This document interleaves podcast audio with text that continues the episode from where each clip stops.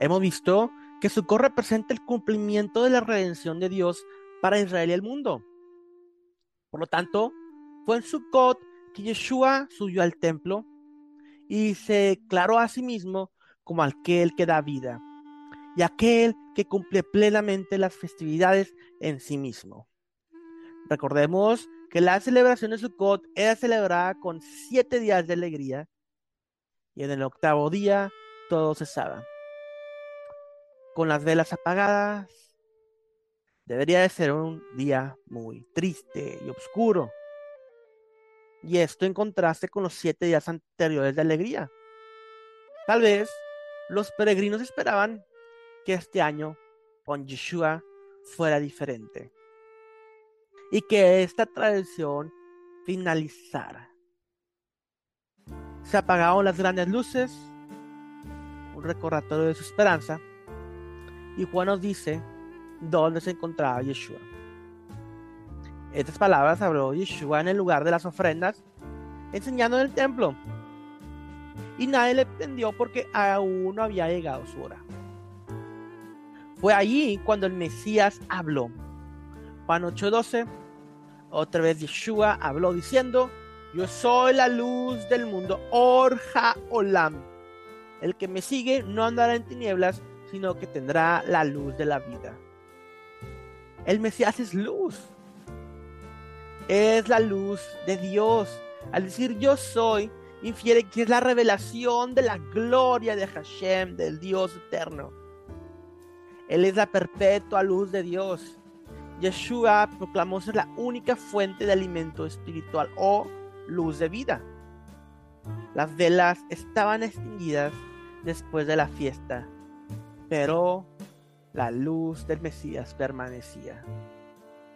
Él es la luz perfecta de Dios, la luz por la cual la dirección eterna puede ser establecida en nuestras vidas para que no caminemos en la oscuridad.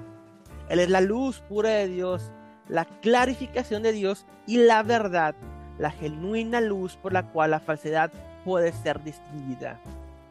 Él es el poder de la luz de Dios, es la luz del mundo y puede hacer la diferencia sin importar tu cultura o tu herencia.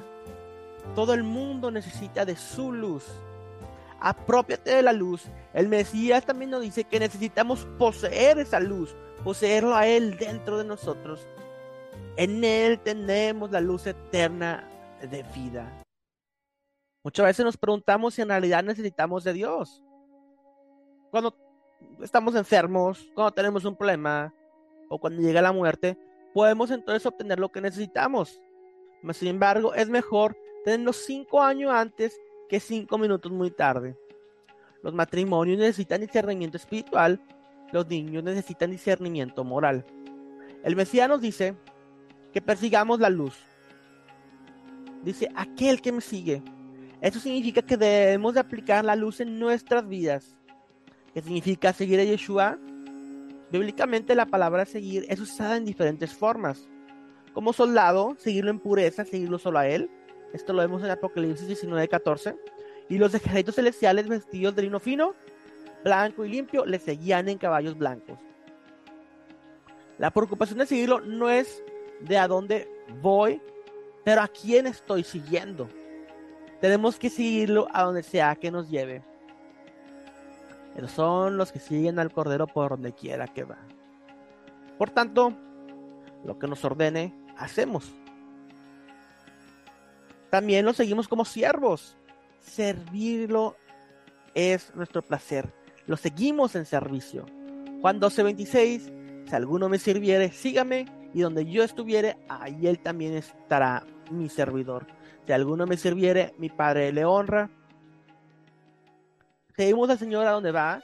Cuando Él va, nosotros vamos.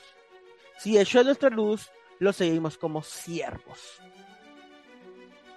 También lo seguimos como nuestro estandarte lo seguimos por medio del sufrimiento.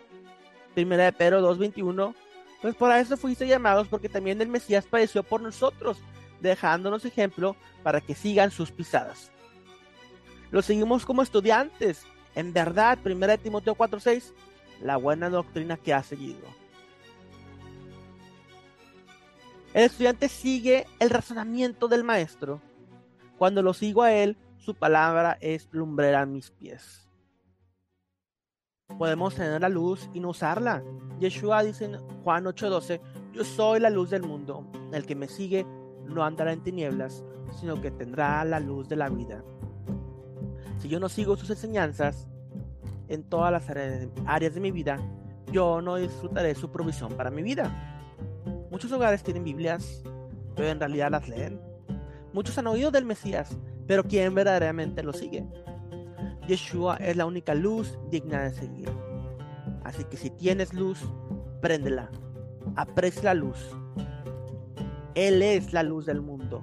Apropiate de la luz. Ten la luz en tu alma por medio de la confianza en Yeshua el Mesías.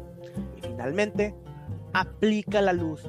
Sigue diariamente a Yeshua en tu vida y nunca camines en la oscuridad. Ten la luz del vida, ese santo Mesías, Or Jaolam, en tu vida. Y esa vida, esa luz, será reflejada hacia los demás. Entonces, por ese testimonio, las personas conocerán al Mashiach por medio de ti. Hag Sukkot Sameach.